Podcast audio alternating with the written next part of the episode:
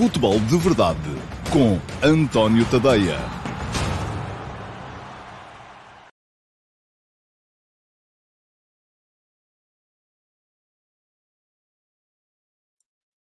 Agora sim, com som. Olá, muito bom dia a todos e sejam muito bem-vindos à primeira edição do Futebol de Verdade VIP. Isto hoje parece que está um bocadinho embruxado, porque já tinha arrancado uh, sem estar ainda a transmitir e agora uh, arranquei sem som. Bom, mas agora parece que está tudo em condições. Vamos começar hoje com uh, um novo modelo no Futebol de Verdade, é o Futebol de Verdade VIP.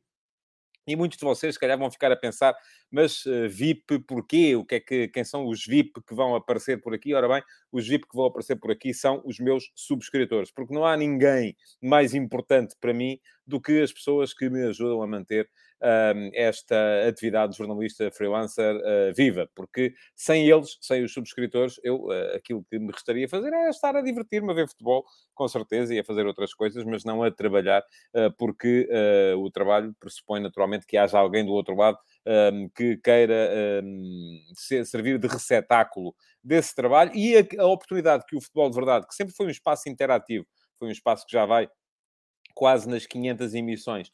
Uh, e desde o início sempre foi um espaço interativo, sempre foi um espaço uh, destinado a que vocês participassem. Ora, a partir de agora, uh, podem participar mesmo. Não é só mandar comentários para as caixas de comentários das redes sociais, onde o futebol de verdade é transmitido diariamente, segunda a sexta-feira, meio-dia e meia, sempre no YouTube, no Facebook, no Instagram e na Twitch. Ora, muito bem, a partir de agora, ao último sábado de cada mês, uh, vamos ter um Futebol de Verdade VIP com a vossa participação, a vossa dos subscritores premium do meu Substack. E vou já começar a passar aqui também, naturalmente, em um, rodapé, uh, onde é que está o meu Substack. Tudo aquilo que eu escrevo, tudo aquilo que eu faço em termos profissionais, está lá, vai tudo para lá. Só têm que subscrever, têm dois planos. Há um plano gratuito que vos dá acesso aos conteúdos gratuitos, há um plano que custa cerca de um euro por semana, uh, que vos torna imediatamente subscritores premium e os subscritores premium, entre outras coisas, além de lerem os uh, conteúdos que são premium, portanto, que são apenas para eles, também podem participar aqui no Futebol de Verdade VIP. Ao último sábado de cada mês, só no YouTube, em direto, e depois, obviamente, ficará uh, para quem quiser ver noutras redes sociais. Ora bem, eu hoje vou ter comigo dois subscritores, uh, dois dos meus subscritores premium, uh, são eles o Simão Rochinol e o Josias Martin Cardoso. Eu acho que cometi aqui uma galga quando identifiquei o Josias, porque uh, coloquei mal o acento, coloquei o acento no I, é Martin, uh, seria Martin, mas não, uh, é Martin mesmo, estou a ver agora. Um, peço desde já desculpa ao Josias e vou chamar para já à emissão, primeiro que tudo, o Simão Rochinol, que é um dos espectadores mais assíduos, antigos e frequentes do futebol de verdade em versão normal. Olá, Simão, muito bom dia. Uh, Bem-vindo a este Futebol de Verdade VIP e gostava de, uh, de perguntar, Simão, porquê é que aqui está?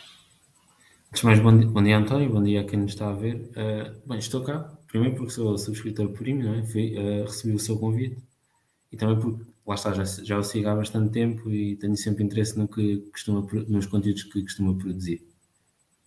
Exato essa Pronto, razão. E, de, e, é, é, um dos, o, o, Simão é um dos primeiros subscritores premium, aliás, entrou uh, como subscritor premium do meu Substack ainda antes de haver conteúdos premium, portanto, agradeço Sim, exatamente. Foi, foi, logo no dia que lançou a plataforma no, no Substack. Muito bem. So... Simão, uh, de repente aqui o Josias está sem uh, imagem, vamos a ver. Ah, já cá está outra vez. Vou chamar então também o Josias. Olá, Josias, e vou retirar aqui um bocadinho o Simão, só para poder falar consigo também um bocadinho. Josias também é um dos mais uh, assíduos e frequentes uh, e antigos uh, espectadores do uh, futebol de verdade. está aqui hoje. O, o, Simão é ribatejano, como eu, o Josias é cabo-verdiano, certo? Certo, certo. Ok, muito bem-vindo, muito obrigado por estar aqui também, muito obrigado por ajudar a que o meu Substack seja uma realidade e que possa continuar. e perguntava-lhe a mesma coisa que perguntei ao Simão, porque é que aqui está? Ah, bem, estou aqui porque, tal como o Simão também já sigo um, o que o António produz já há alguns anos, já desde 2015 no Facebook que costumo assistir, a, que, na altura ler o que o António escrevia, depois começou, comecei a assistir a, o futebol de verdade. Um, gosto dos seus conteúdos, uh, como é óbvio, não partilho sempre da sua opinião, mas uh, acho que faz parte e pronto, uh, acho que é, e agradeço também esta oportunidade de poder estar aqui para este debate sobre futebol, que é algo que nos, que nos une. Que nos une a todos, é verdade. Claro que vocês depois são, são todos mais são todos mais, eh, têm sempre uma visão mais clubista da realidade, não é? É normal que assim seja. Vocês um, têm clube, têm paixões clubistas, eu tenho que ter uh, o cuidado de manter uh, essas questões fora e, portanto, muitas vezes discordamos, até porque, e mesmo que não tenha, não seja a questão da paixão em causa, também pode acontecer discordarmos uma outra vez, precisamente por causa disso. Ora bem, temos algumas pessoas a ver, o Rui Miguel Alves Coelho já comentou. Uh, bom dia, manda-vos bom dia também. Bom dia, Rui. Bom dia a todos os que estão a ver neste momento este futebol de verdade VIP.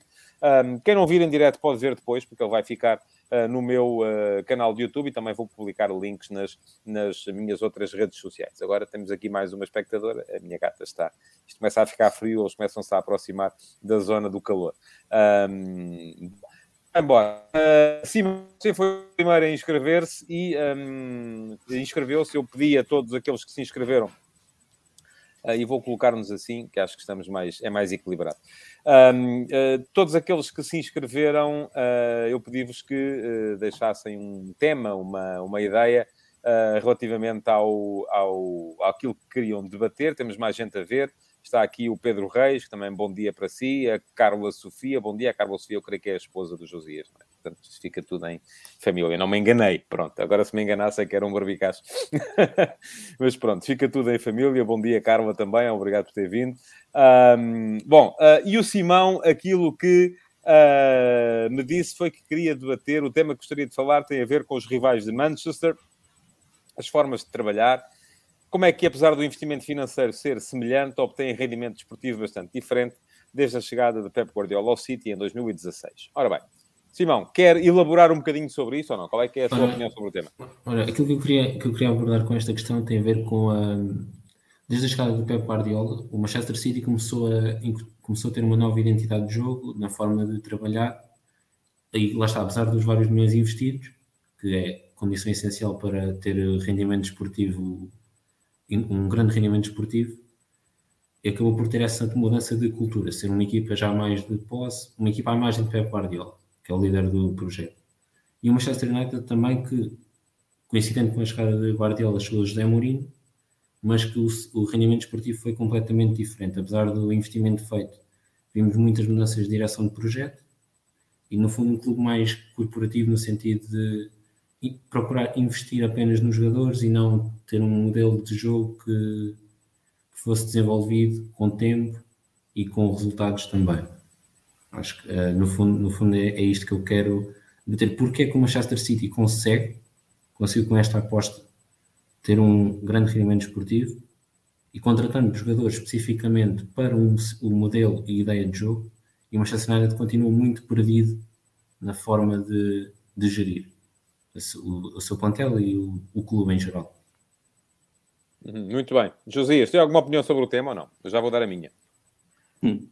Uh, até a minha pergunta também faz parte de... É, é, é muito relacionada, por isso é que o, o tema vai estar muito... Uh, por isso é que eu optei, eu ainda pensei, poderia ter um de cada vez e se calhar quando formos mais uh, e as pessoas perceberem que isto aqui ninguém, ninguém tira nenhum pedaço a ninguém, porque uh, Uh, há muita gente que me disse que era tímida e que não queria vir e que pronto e tal.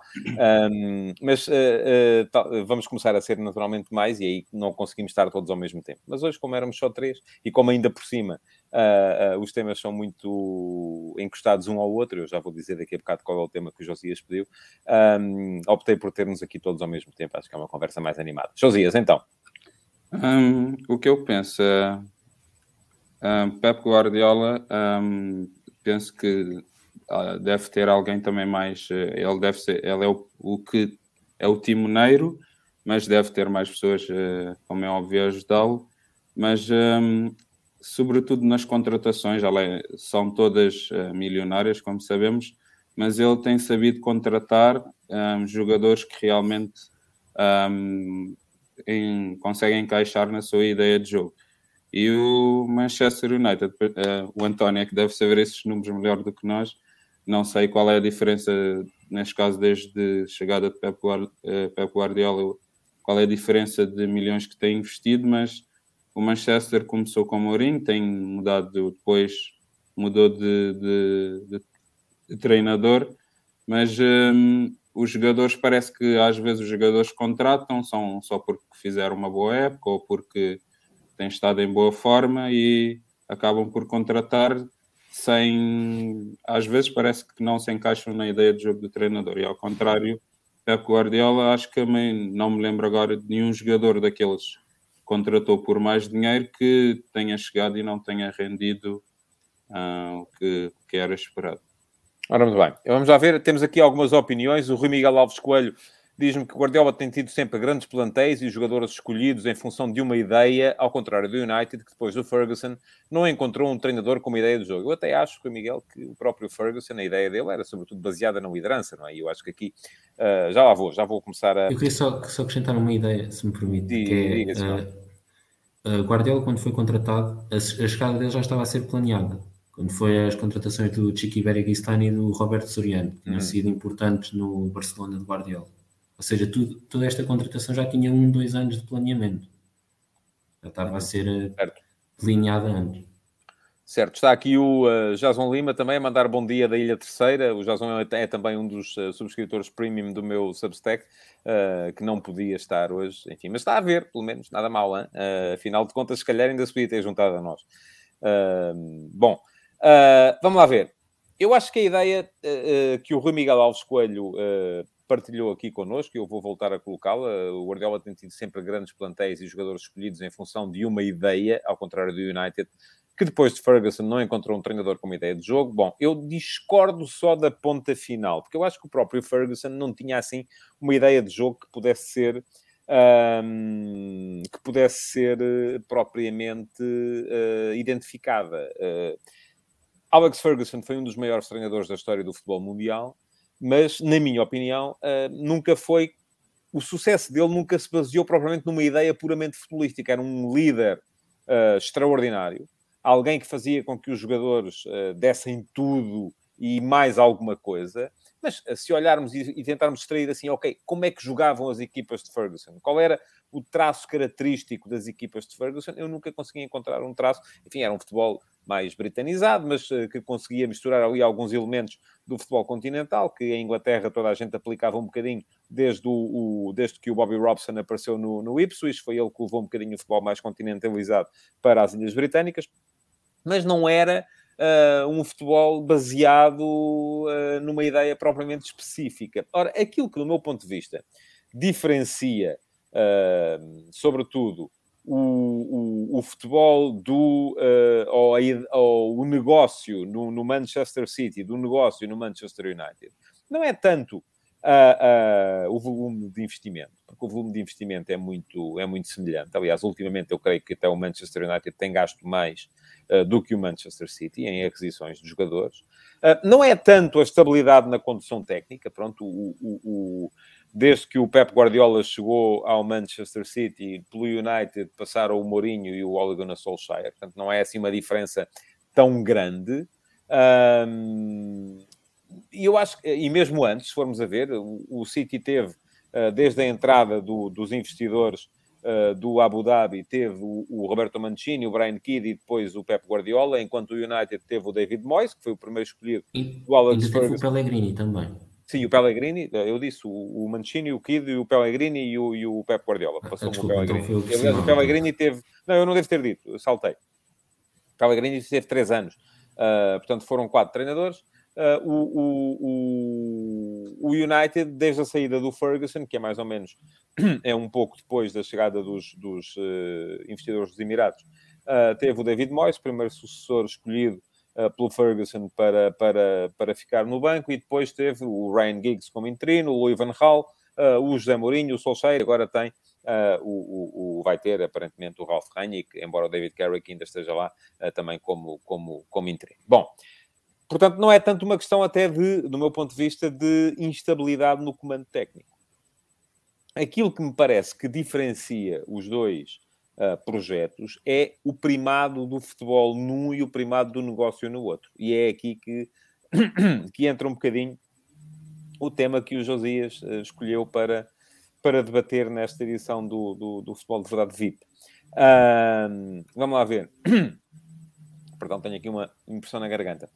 Uh, no City há muito dinheiro investido, mas há uma coisa que é clara: é que quem manda é o futebol.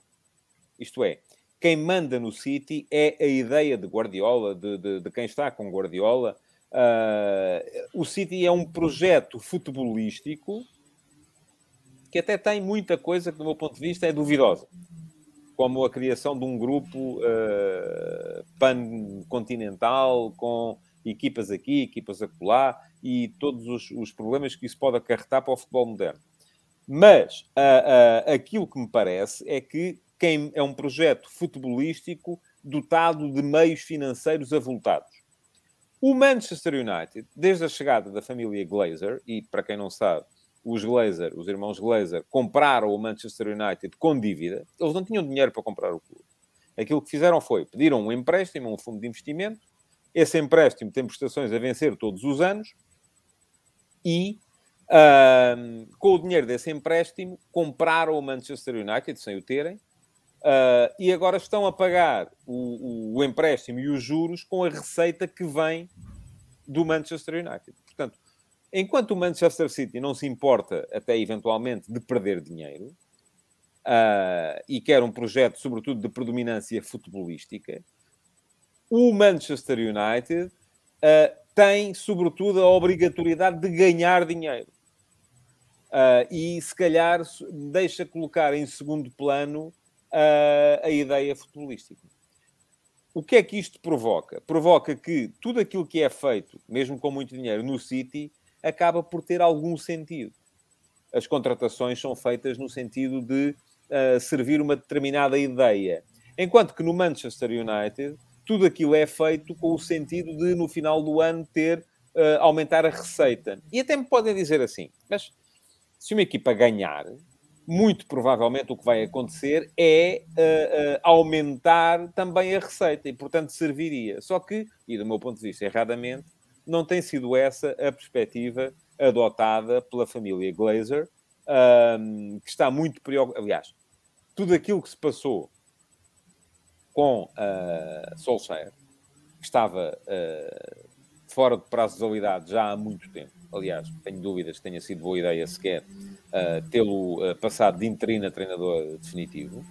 Um, mas estava já fora de prazo há muito tempo, mas fica, estava, continuava lá porque tanto os Glazer como o Ed Woodward, que é um, o braço ou a cabeça dos Glazer em, em, Inglaterra, o diretor ou o CEO do Manchester United, achavam que ele era alguém que não punha em causa uh, a ideia de negócio uh, que era neste momento o Manchester United. E isso acabou por ser fatal porque foi continuando a secar aquilo que era a possibilidade do Man United vir a ganhar troféus.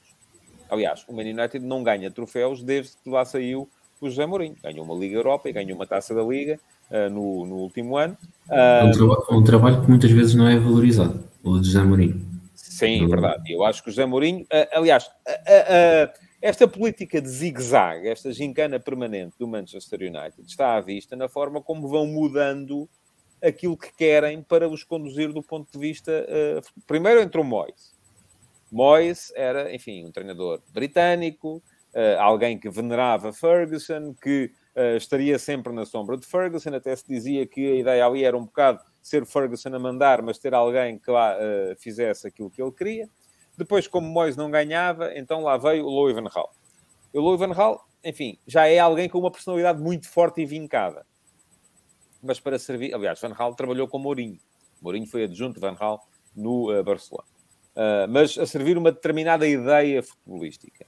Van Gaal acabou por, exatamente fruto dessa personalidade super vincada, uh, por sair. Também não teve resultados, entrou em rota de colisão com alguns jogadores, enfim, houve ali uma série de problemas. E vem o José Mourinho. Qual é a ideia? José Mourinho, quando se contrata José Mourinho, a ideia é ganhar. É? E há muita gente que diz, ah, a ideia do jogo, a ideia é ganhar, o que interessa é ganhar. E Mourinho é um winner, é, é alguém que um, é conhecido por, por que meios for, conseguir resultados, conseguir títulos, conseguir troféus. Uh, e conseguiu. Só que aí está, houve também uma série de conflitos e então os americanos terão ficado, espera lá, porque o que nós queremos não é isto. Nós queremos é que alguém que seja o chamado company man, e era essa a grande virtude de Solskjaer, alguém que não contestava, fazia o que o mandavam, biquinho calado, não, não causava ondas, só que aí também teve o outro lado da coisa, que era uh, não ganhava. Agora vamos ver, vem aí Ralf Rangnick, eu tenho muita expectativa com a chegada de Ralf Rangnick ao, ao Manchester United. Porque é alguém que tem a ideia, não tem a prática. É alguém que saberá exatamente aquilo que quer. Uh, que é um futebol influencer há muito, muito tempo. Agora, nunca foi capaz de pôr as suas ideias em prática devidamente. Vamos ver o que é que, o que, é que acontece. Deixem-me só passar aqui pelos... Uh, Simão, sim. Eu queria, queria perguntar acha que o próximo treinador do United, definitivo, pode ser um treinador na onda do que é uh, o pensamento de jogo do Rangnick? Tem que ser, não é? Pois, senão, senão estão a entrar no... estão a desviar o caminho, não fazia sentido. Agora, seria, seria a escolha mais coerente, mas com o United... Uh... Sim, nunca se sabe. Agora, a questão aqui é, Uh, ok, uh, quer dizer, há muitos. Rangnick influenciou quase todos os treinadores alemães da nova geração.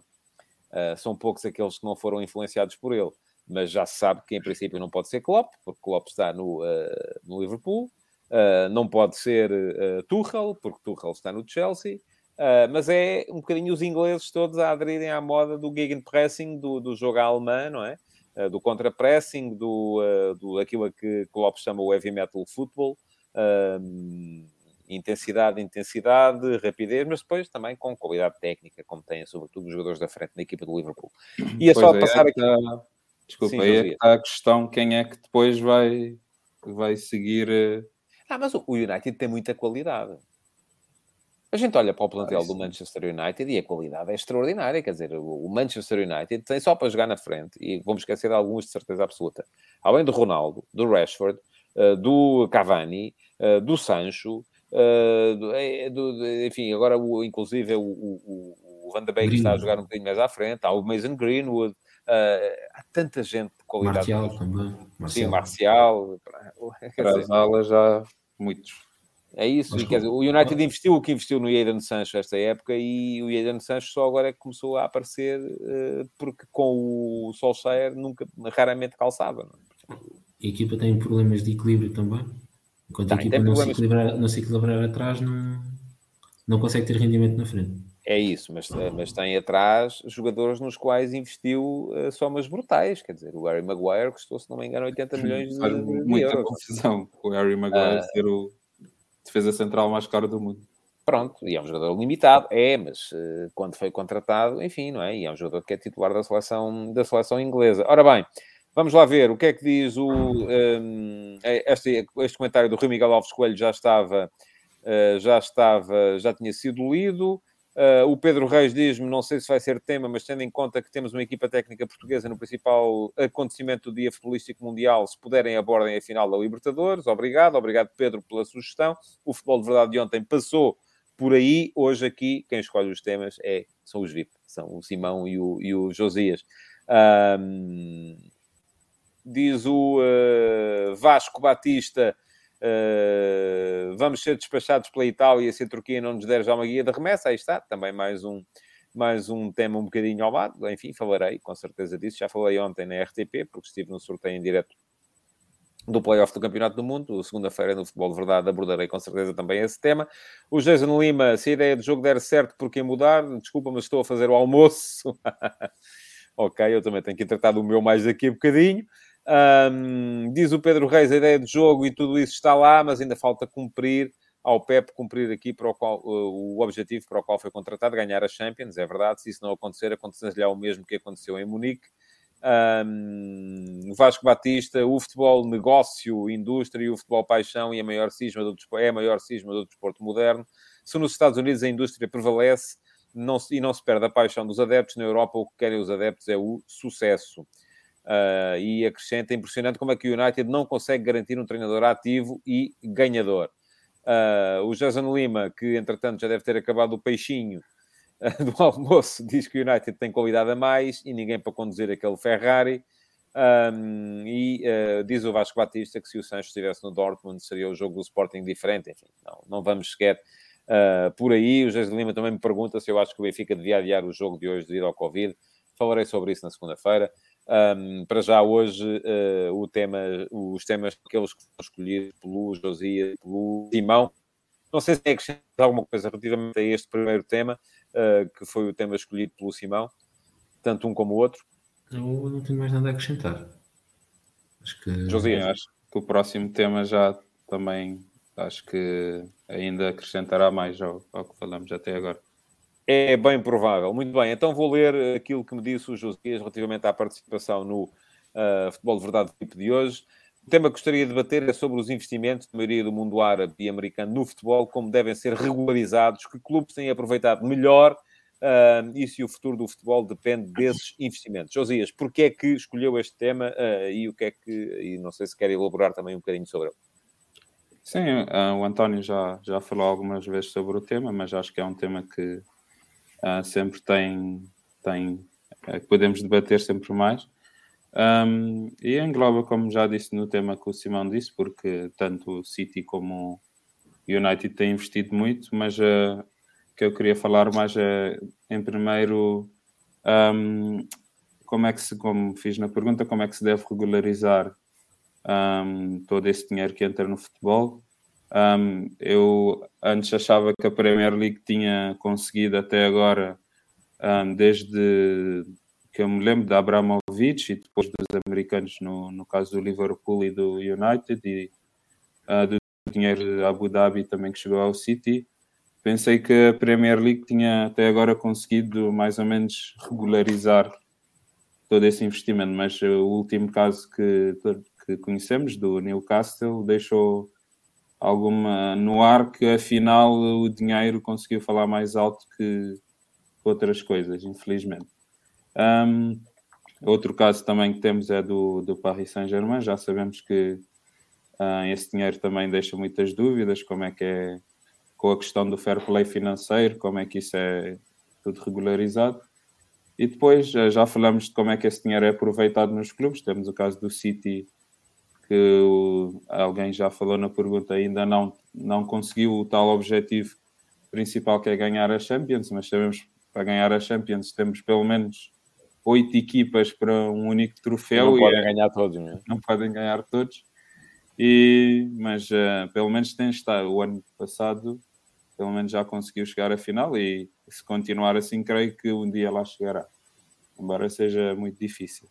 Uhum. Uh, e a contrapor com esse investimento todo, assim, que é de uma só pessoa ou de famílias, no caso do, do Manchester United, o caso que eu acho que contrapõe melhor é o caso do Bayern Munique, até que ouvimos, eu vi ontem uma notícia que até eles, ao contrário desses clubes, não querem ter nada a ver com investimentos de fora, e só os sócios, entre aspas, é que mandam, mandam mesmo no clube.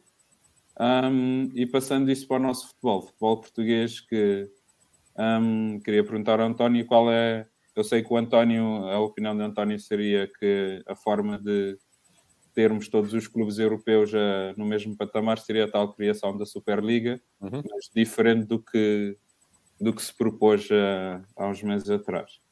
E para o futebol português, então, sendo que não sei se, se essa tal Superliga algum dia existirá, se para algum dia termos uma nova equipa, pelo menos, a tentar chegar a, às fases finais uh, da Liga dos Campeões, às meias finais, ou mesmo à final, se teremos mesmo que ter um desses investimentos vindos de fora para lá conseguirmos chegar. Hum. Muito bem. Já lhe, respondo já lhe dou a minha opinião, enfim, não tenho uma resposta definitiva sobre isso. Simão, tem alguma coisa a dizer sobre o tema ou não? Eu acho que, eu acho que cada vez mais caminhamos para a industrialização do, do futebol e estas entradas. Já lá estamos, já, é, cada sim, vez ela, mais e, ela vai ser. E, e estas entradas do, do Estado, Estados Árabes, como o Estado de Qatar e o Estado da Arábia Saudita e da Abu Dhabi também no City, PSG e agora o Newcastle, é algo normal, até porque esses países endinheirados querem estar num, num desporto que movimenta milhões como é o futebol e querem acabar por ganhar também, para também dar outro, outro ar ao, ao país deles e, no fundo, inserirem-se no contexto europeu. quanto ao, ao investimento no, no, futebol português, eu acho que o nosso país é um bocado conservador em relação a esse tipo de investimento.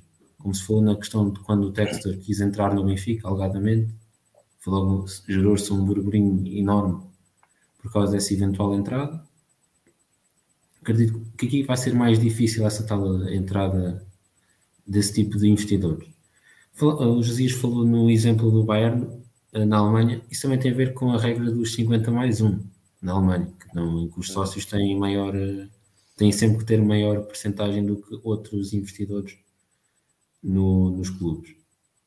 Um, mas sim, pronto, caminhamos para a entrada de A única exceção mais... é, é, o Leverkusen, que já era um, já era um clube. Um, já era um clube empresa antes dessa regra ser uh, instituída. Uh, e o próprio Leipzig, mas eh, se calhar também era um. Também o Leipzig é diferente. O Leipzig, uh, sim, mas o Leipzig não é clara a ligação do Leipzig à Red Bull. aquilo, eles driblaram a, a essa obrigatoriedade de uma forma estranha, porque era, um, era tipo um clube, o, o Rasenball Leipzig, quando começou, e aliás não pode ser Red Bull Leipzig, como é o Red Bull Salzburgo, chama-se Rasenball, para aproveitar as, as, as iniciais. Um, e quando começou, ainda nas divisões inferiores, uh, era o tipo o clube da casa do pessoal da Red Bull em Leipzig. Uh, uh, e depois então foi crescendo, porque obviamente houve investimento, e aquilo é um caso em que é um bocadinho duvidoso a legalidade da coisa. Criou-se muito também depois. Permite-me só acrescentar, permite só acrescentar sim, aqui uma coisa sim, dos investimentos. Tem ver, queria também saber a questão do como se pode enquadrar aqui a questão do Citigroup e do grupo Red Bull e destas compras que se tem falado, por uhum. exemplo, do Flamengo investir no Tondela, a entrada sim. das SADs a criação das SADs em Portugal, a entrada de investimento estrangeiro em, em comprar, eh, quando se compra partes de SADs, como aconteceu no Famalicão, aconteceu no, no Estoril, por fundos de investimento, e se isso pode ajudar a, ao crescimento do nosso futebol e para competir com as outras ligas. Ah, isso é, aqui, estávamos aqui até, até ao final do dia. Vou só uh, uh, ler aqui dois ou três comentários. Diz o Carlos Carvalho: esse dinheiro árabe é o instrumento que apodrece o futebol mundial e desvirtua. Depois, isto deve ter entrado. O comentário devia ser desvirtuava a verdade desportiva, calculo eu que fosse isso que o Carlos Carvalho queria dizer a seguir. O Mário Pereira pergunta: e se o Newcastle descer, há investimento louco? Eu creio que se o Newcastle descer, o investimento não será tanto porque não vai ser preciso, não é? Mas uh, a ideia do, do, do, Estado da Arábia Saudita uh, ao comprar o Newcastle é uh, colocar o clube lá em cima. Se não conseguir evitar a descida este ano, porque, enfim, já entraram tarde, não é? com certeza que investirão menos para no Championship conseguir voltar à Premier League e voltarão a investir mais quando estiverem na Premier League outra vez.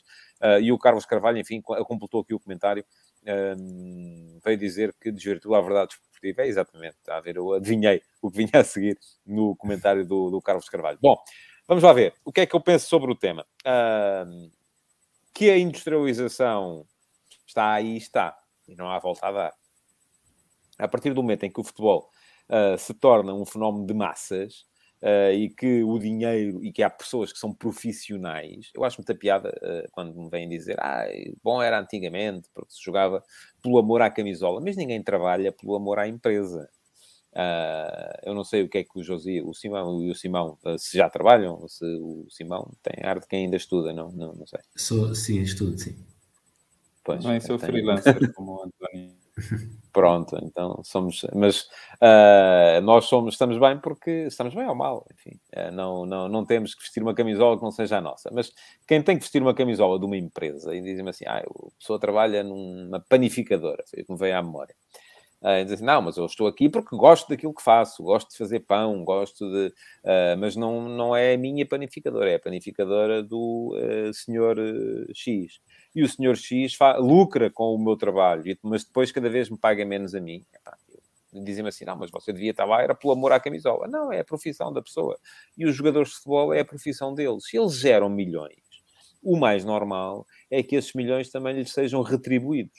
Uh, e, portanto, uh, ah, um, vamos lá ver, o importante é que haja justiça na circulação do, do, do, do dinheiro. Portanto, não dou para esse peditório. O peditório do, ah, isto, o futebol devia voltar ao antigamente, quando o que importava era o, amor à camisola, à paixão e tal, e não sei o quê. A partir do momento em que entra o dinheiro, o dinheiro faz parte da nossa sociedade. E nós podemos dizer assim, não gosto, está bem. Há muita coisa de que eu não gosto, mas uh, uh, tenho que encontrar maneira de viver com elas. Uh, e, e, o dinheiro no futebol é uma delas. E, portanto, qual é que é o, o, o grande problema uh, do aparecimento desses, uh, ou, ou do, do, do, do, da maior circulação de dinheiro no futebol? Podemos identificar a partir de uma série deles. Primeira questão: os tais clubes-Estado. Os clubes como o Paris Saint-Germain, uh, que tem o dinheiro do Qatar e tem um bolso sem fundo para uh, investir e aquilo pode perder dinheiro todos os anos. E quando vem o fair play financeiro, a primeira preocupação é, é, pensar como é que nós vamos dar a volta a isto, não é? Como é que nós vamos enganar o fair play financeiro e então uh, inflacionam-se receitas como receitas de publicidade, por exemplo, que são uh, feitas pelo, pelo, pelo mesmo dono do clube, não é? Imagina, o dono do clube tem uma empresa que é o patrocinador e o, a sponsorização valeria 10, mas como lhe interessa a ele uh, investir no clube e não pode uh, fazê-lo por causa do fair play financeiro, faz um contrato de sponsorização a valer 150 em vez de valer 10. Pronto, está o assunto resolvido. Um, a segunda uh, questão, ou, ou, esta questão tem muito a ver, ou, ah, estava a dizer quais eram os clubes. Portanto, Paris Saint-Germain no estado do Qatar, Manchester City com o dinheiro do Abu Dhabi, uh, o, uh, agora o Newcastle com o dinheiro do, um, do Estado da Arábia Saudita, do Fundo Soberano do Estado da Arábia Saudita, enfim, lá encontraram maneira, e isso vai dar buraco ainda na Premier League, de dizer que não era bem a mesma coisa. Uh, o, eu meto aqui o Chelsea, com o dinheiro da Abramovich. A Abramovich tem mais dinheiro que muitos Estados. Uh, portanto, uh, Deixa-me só fazer uma pergunta. O dinheiro do Daniel Levy também conta aqui que ele, é, creio que ele é israelita. Não, o, o vamos lá ver. Não é conta com menos, o Clube Estado. Enfim, o Clube Estado somos nós que chamamos, mas uh, não, não, não, uh, não. O Daniel Levy não quer perder dinheiro com o Tottenham. Uh, nunca quis perder dinheiro com o Tottenham, sempre quis ganhar dinheiro e, portanto, não, não, não, não está. Aqui, o que está aqui em causa são os investidores que não se importam de perder dinheiro ou que injetam dinheiro de forma insana no futebol para poder ganhar ou para poder, eh, conforme não sei se foi o Josias que disse, serem de certa forma legitimados perante a sociedade. E houve uma altura, inclusive, em que se criticava a entrada do Estado do Qatar no Paris Saint-Germain porque havia suspeitas de ligação uh, do Estado do Qatar ao Daesh. E havia essa uh, rivalidade uh, entre, o, por exemplo, o Qatar e a Arábia Saudita Uh, e, e, e, o Qatar estaria, de certa forma, a apoiar o Estado Islâmico para, uh, e, e, era a forma de lavar dinheiro. Agora, quando entra muito dinheiro, isto coloca-nos à partida vários problemas. Logo assim, de cabeça. Inflação. A partir do momento em que temos clubes uh, a pagar por jogadores aquilo que eles não valem, ou a pagar aos jogadores aquilo que eles não valem, para chegarem ao sucesso a qualquer preço, isso vem, naturalmente, dificultar a tarefa dos outros clubes uh, dos clubes que não têm um bolso sem fundo para investir. Vão ter que pagar também mais, porque o mercado autorregula-se. Segunda questão. Uh, os circuitos uh, duvidosos pelos quais o dinheiro se vai, vai andando, não é? Porque se nós temos dinheiro que entra no futebol de, de, e não conseguimos identificar-lhe a proveniência, depois também temos dinheiro que sai do futebol e não conseguimos identificar para onde é que ele vai. E isto uh, leva a que haja depois suspeitas de lavagem de dinheiro, suspeitas de enriquecimento ilícito, uh, porque é muito fácil uh, alguém que tem a sua responsabilidade. Imaginem que eu sou uma pessoa sem escrúpulos e de repente o Estado do Qatar diz-me assim: oh, António, agora você é que vai aí gerir o nosso investimento do Paris Saint-Germain. e o que é que é para fazer? É para ganhar. Não interessa. O, o, o que se gasta não interessa. E eu posso sempre fazer aquela tática da alavancagem, não é? Se for uma pessoa com menos escrúpulos, que é uh, meter mais e mais e mais e mais e mais e mais e mais e mais dinheiro no clube e depois parte desse dinheiro vai parar a contas que eu tivesse em offshore, aqui, ali, ou ninguém saber que eu estava a fazer isso ou que eu estava, uh, de certa forma, a enriquecer à conta daquilo. Portanto, isso também é um problema, porque é dinheiro que entra no futebol e que uh, sai do futebol e não se sabe para onde. Terceira questão. Um, as relações pouco claras entre uh, clubes e entre uh, grupos que detêm mais do que um clube. É? E aqui entra a questão do carrossel das transferências, que é quando eu, eu estou ao mesmo tempo a comprar e a vender. Se eu estou ao mesmo tempo a comprar e a vender, se eu represento o clube que vende e represento também o clube que compra, eu posso fazer a transferência pelo valor que me der mais jeito. E há muitos casos suspeitos, e atenção, aqui só podemos dizer que são suspeitos, não podemos dizer que são uh, uh, realmente fraudulentos, porque não há maneira de lá chegar. Há muitos casos suspeitos um, de transferências que foram feitas acima do valor de mercado, uh, de, de, jogadores que circulavam sempre pelos mesmos clubes, uh, vários jogadores que passavam sempre, aqui entra também em, em, em, em ação o, o, esquema Ponzi, entra em ação o esquema da, da, uh, da, da, bolha, quando chega ao topo rebenta, não é? E depois alguém fica a arder. Uh, mas entretanto muita gente meteu uh, dinheiro, dinheiro ao, ao, ao bolso, ou, ou enriqueceu também. Ora, depois há a questão da verdade desportiva, não é? Porque, e já aconteceu, já tivemos no mesmo grupo, salvo erro da Liga Europa, o Leipzig e o Salzburgo. Eu creio que foi Liga dos Campeões, mas não. É possível, uh, não tenho a certeza também daquilo que estou a dizer. Uh, sei que já estiveram no mesmo clube, uh, não calhou, mas imaginem que calhava, no final, na última jornada, defrontarem-se e um deles já estar apurado e o outro precisar do resultado. Agora, como é que se previne isto, não é? Porque não podemos aplicar ao futebol uh, regras de sigilo, ou de, de, de, de, quebra de sigilo, que não são aplicadas a outras indústrias. Pois é, é que está a minha primeira questão. Pelos vistos, a, a UEFA, com o fair play financeiro, não tem conseguido resolver o problema. Não sei se isso terá que haver alguma legislação mesmo da União Europeia. Nos, Sim, mas depois, eh, quer dizer, aplica-se na União Europeia e depois imaginemos que o clube é, é, é, o dono do clube tem sede registada nas Ilhas Caimão. É? Uh, como é que se resolve isso? Uh, a UEFA, uh, enfim, a questão do fair play financeiro, a questão aqui é que os, os, os grandes grupos financeiros estão sempre à frente do legislador, sempre. Porque enquanto o legislador está a pensar como é que nós vamos impedir que eles façam isto, isto, isto e isto, nos grandes grupos financeiros já estão a pensar o que é que nós vamos fazer quando eles nos conseguirem impedir de fazer isto, isto e isto. E, portanto, estão questão, sempre um passo à frente. Estão sempre um passo à frente. O grande capital está sempre um passo à frente. Eu acho que é muito complicado uh, resolver isto da forma limitadora. Isto é, já se falou muito. Uh, tetos salariais, já se falou muito, enfim, o fair play financeiro não pode gastar mais do que, e já se percebeu que eles aí inflacionam as receitas e, portanto, podem imediatamente gastar mais do que. Aqui há tempos alguém falava na possibilidade da instituição de uma taxa de luxo. Eu isso acredito mais. Que é, a partir do momento em que um determinado clube ganha uh, ou gasta acima de um uh, patamar, vai ter que contribuir para um fundo uh, com uma percentagem do que gasta acima desse patamar e o dinheiro que desse fundo depois é distribuído pelos outros clubes que não gastam. Enfim, é uma forma de uh, tentarmos eventualmente reequilibrar aqui as coisas e o investimento, o tal investimento insano. A questão da clearing house para as transferências, eu sou a favor.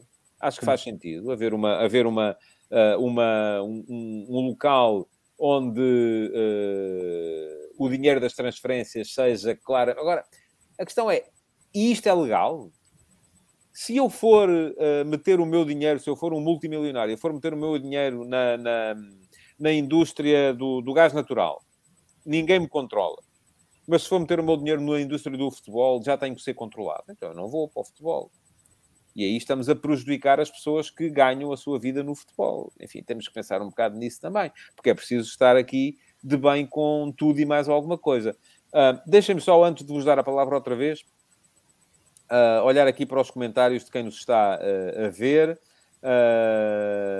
diz o Pedro Reis, Palmeiras é assim também, a dona dos principais patrocínios é a nova presidente do Palmeiras. Enfim, o Palmeiras já foi em tempos grupo Parmalat também, não é? Então, creio eu um, que foi dos primeiros grupos a ter várias equipas. Tinha o Parma, tinha o Benfica, tinha, enfim.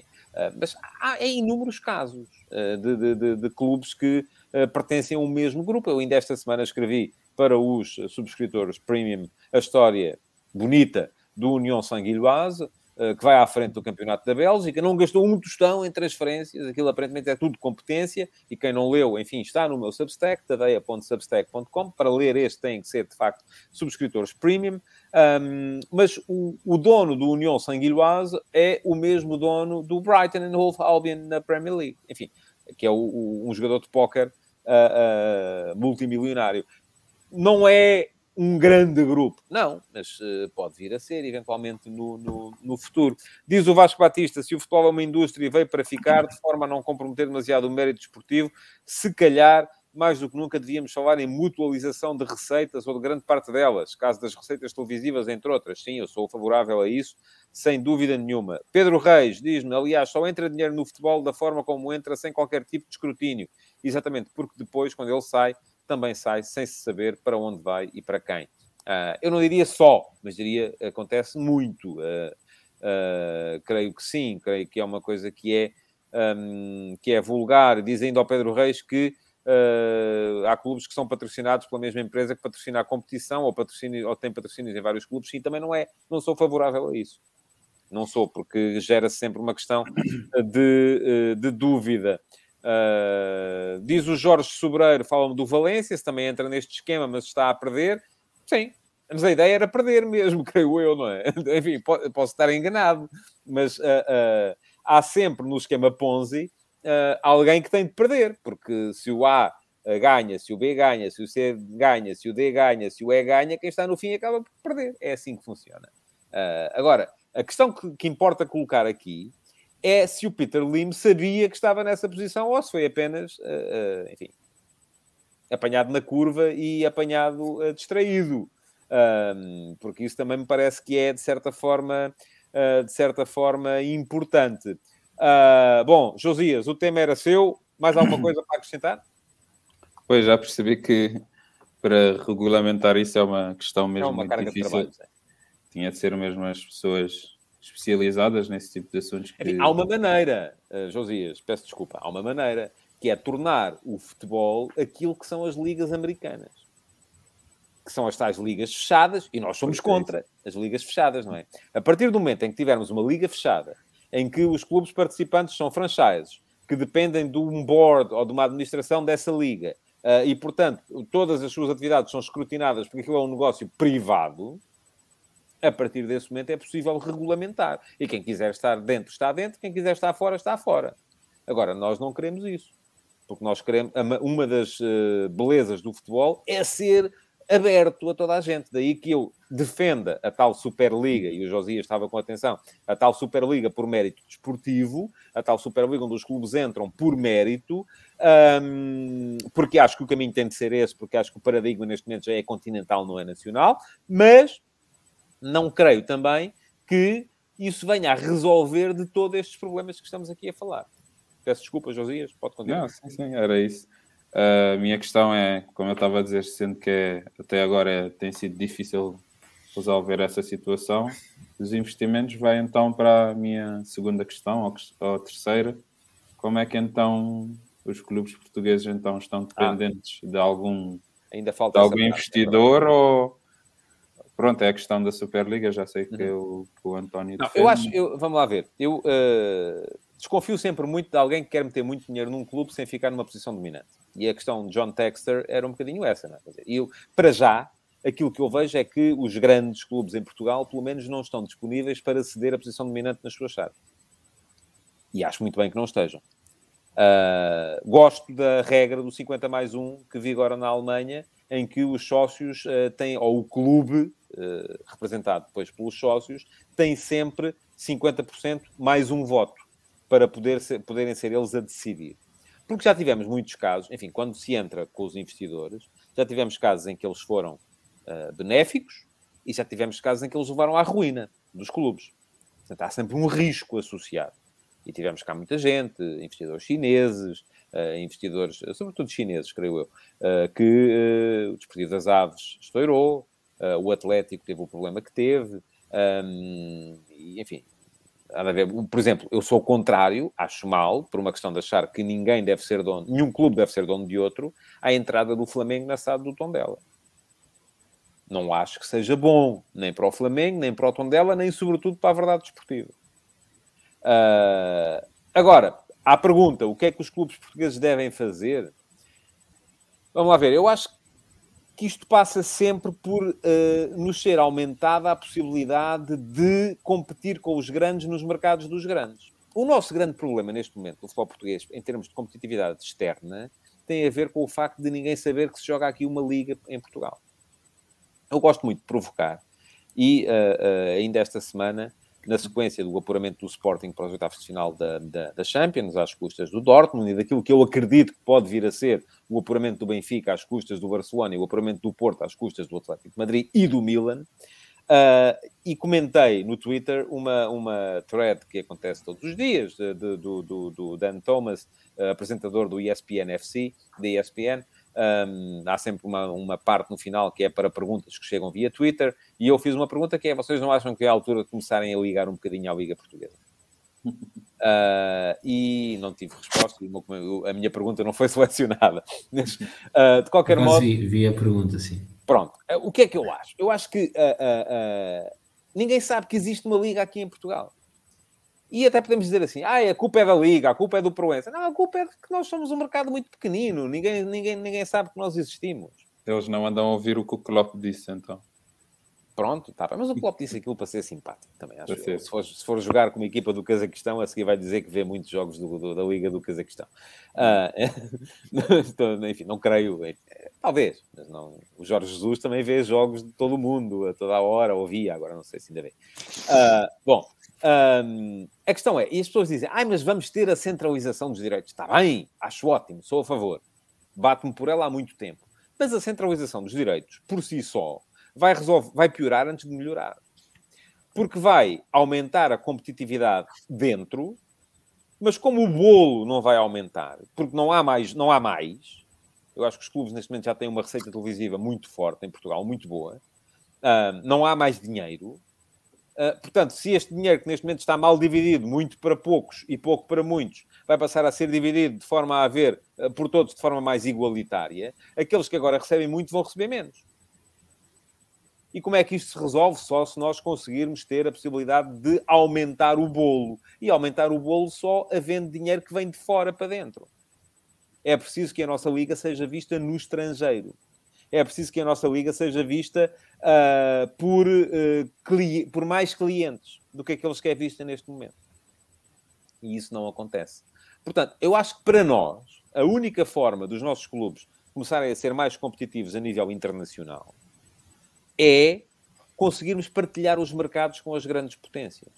É conseguirmos estar numa Superliga uh, onde estejam o Manchester City, o Liverpool, uh, o Manchester United, o Chelsea, o Bayern de Munique, o Barcelona, o Real Madrid, a Juventus, enfim, por aí afora. Enquanto nós não partilharmos esse, esse mercado, não temos hipótese, porque o dinheiro que nós vamos receber nunca vai chegar para uh, nos equipararmos a eles. E isso é problemático. Por isso é que eu acho, perguntam-me assim, ou os Josias perguntam o que é que os nossos clubes deviam fazer? Primeira coisa, baterem-se pela criação desta nova realidade. E a Federação Portuguesa de Futebol, neste momento, muito bem relacionada ao nível da, da UEFA, uh, devia estar a bater-se por isso. Essa é a minha opinião. A Liga devia estar a bater-se por isso. Os nossos clubes deviam estar a bater-se por isso. Agora, tem que ser uma Superliga de, uh, que seja aberta, onde toda a gente possa uh, entrar.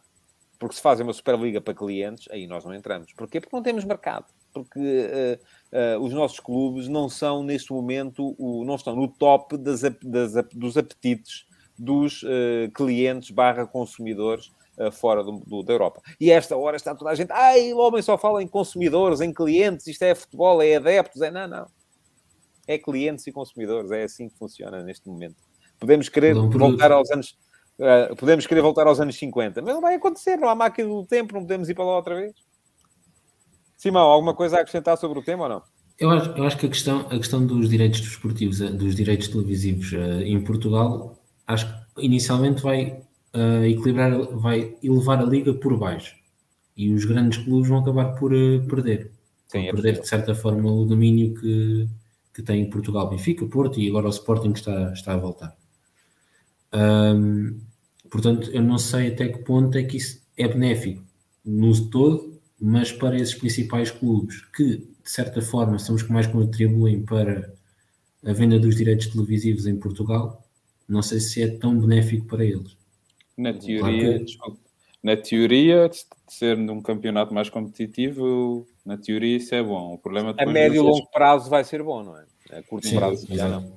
não sei, não sei se os clubes estão para perder. Pois, depois é, é como é que isso vai sendo competitivo cá dentro. Na teoria, lá fora vão conseguir vão conseguir competir melhor, mas depois não sabemos se vão perder mais do que ganhar. E depois isso depende também dos dirigentes, o que é que eles acham disso, se querem perder. E dos adeptos. Mas pode ser bom, mas pode ser bom esse aumento de competitividade na liga até para chegar aos mercados mais periféricos. Pois é possível, é possível que sim. Mas deixem-me só, este, este, contributo do Miguel Teles é interessante. Diz o Miguel Teles que o que falta é pessoas de Faro, Coimbra, subúrbios de Lisboa e Porto não se deixarem sugar pelos clubes grandes e apoiar os locais. Faz muita diferença ver um jogo com o estádio cheio e a puxar pela equipa da casa. Eu creio que o Miguel Teles, eh, e depois ainda diz, esta é uma das grandes diferenças do nosso campeonato para os restantes. Creio que o Miguel está a falar da, uh, do futebol ser um produto mais apelativo em termos de transmissão televisiva, mas também pode ser um, ehm, do futebol ser um produto mais uh, uh, competitivo, vamos lá, e isso ao mesmo tempo também tornar o jogo mais, mais, mais, mais interessante. Agora a questão, deixa-me só, é, é, é que os adeptos que neste momento eu creio, enfim, não tenho estes números de ciência certa, mas creio que uh, 90% dos adeptos de futebol em Portugal ou são do Benfica, ou são do Sporting, ou são do Porto. Não, uh, e se lhes disserem assim, vem aqui uma coisa que a médio prazo vai melhorar o futebol português em geral, mas que no curto prazo vai fazer com que o teu clube uh, tenha menos receita e menos possibilidade de ter êxito, sobretudo no estrangeiro, eles vão dizer assim, não, não quero. E, portanto, vamos ter que fazer passar isto contra 90% das pessoas. É uma coisa complicada. Mas, aliás, este, este, este eventual aumento de competitividade na Liga também pode atrair investimento estrangeiro. No sentido sim, mas, eu, de... sim, mas isso é, leva sempre tempo. A questão é essa, não é? Sim, mas eu sou a favor disso, eu acho que o caminho tem que ser esse. Agora leva sempre Sim, também, também sou completamente a favor. Aliás, caminhamos para, caminhamos para isso. Uhum. Aliás, e já devíamos estar com esse investimento para não perdermos o comboio das outras ligas. Também parece. Mas acho que o outro desafio também acaba por ser a falta de pessoas nos estádios. Mas isso creio que já é outra questão. É outra questão. Pode ficar, para um, pode ficar para um dos próximos, depois de verdade, VIP. Estamos a chegar à hora que foi o, uh, o limite que eu estabeleci para este, para este programa. Queria ainda perguntar-vos aos dois se gostaram de cá estar e se, uh, se valeu a experiência. Simão, começo por si. Eu gostei, eu gostei e é para repetir. Claro. Caso queira, caso queira a minha presença, é para repetir. Vamos a ver, para o mês que vem uh, haverá mais Sim. um. Uh, depois é rapidez no gatilho, não é? Eu acho que aí tem, tem que estabelecer ainda os critérios. Uh, esta, este mês não foi, não foi um problema, porque, primeiro, ainda não há muitos subscritores premium. Uh, depois dos que existe, muito, a maior parte não quiseram ainda assim participar. A esmagadora maioria não quis participar. Vamos ver se as pessoas, para, para o mês que vem, olham para isto e percebem, isto afinal até é divertido, e se inscrevem e perdem a, a timidez de, de aparecer. Josias. É, exatamente. É, é, muito melhor estar aqui a debater que às vezes, como hoje temos nas redes sociais, eh, os debates são pífios, né? não que... São muito mais ah, pá, para o insulto do que outra coisa. exatamente. Eu, eu, também fiquei com, já com vontade de participar no próximo. Muito bem. Até... Ah, espera então. Eu hei de estabelecer os, os, critérios para perceber o que é que, como é que vai funcionar. Em princípio será assim, enfim, será mais uma vez limitado àqueles que são para mim os VIP, que são os, os meus subscritores premium, e uh, volto a lembrar, não, não é uma coisa que uh, as pessoas tenham que deixar de, uh, de fazer a sua vida normal, são, creio eu, cerca de um euro por semana um, tem acesso a muitos conteúdos e tem acesso a este, a este programa no final do, do mês. Um, depois há que estabelecer, se houver mais do que, enfim, eu acho que o limite são quatro inscritos, mais do que quatro já é muita gente. Se houver mais do que quatro pessoas interessadas em participar, terão que ser, se calhar, os quatro primeiros. Deixa-me só acrescentar, para quem ainda não Sim. é subscritor, Pá, tem imensos artigos e acho que era uma coisa que fazia falta à nossa comunidade de futebol em Portugal, as pessoas que acompanham o jornalismo independente independente. Faz lembrar quase o que é o Atlético, o dia Atlético no, no estrangeiro. Mas é, é, o dia Atlético, só que o dia Atlético tem 150 jornalistas e eu aqui estou sozinho. Sim, sim, eu estava a fazer o paralelo com isso, faz muito lembrar e ainda bem que. Mas obrigado pela comparação. É. Parece. Bom, eu e quero agradecer. mais perguntas, mas fica para uma próxima então. É verdade, fica para a próxima. Eu quero agradecer os dois, e Simão, por ajudarem a que uh, o uh, Futebol de Verdade VIP tenha sido uma, uma realidade. Gostei muito de vos ter aqui também. Uh, espero poder ter-vos no futuro em mais situações. Quanto a quem esteve a ver, muito obrigado por terem estado por aí também. E já sabem, o Futebol de Verdade regressa na segunda-feira, meio-dia e meia.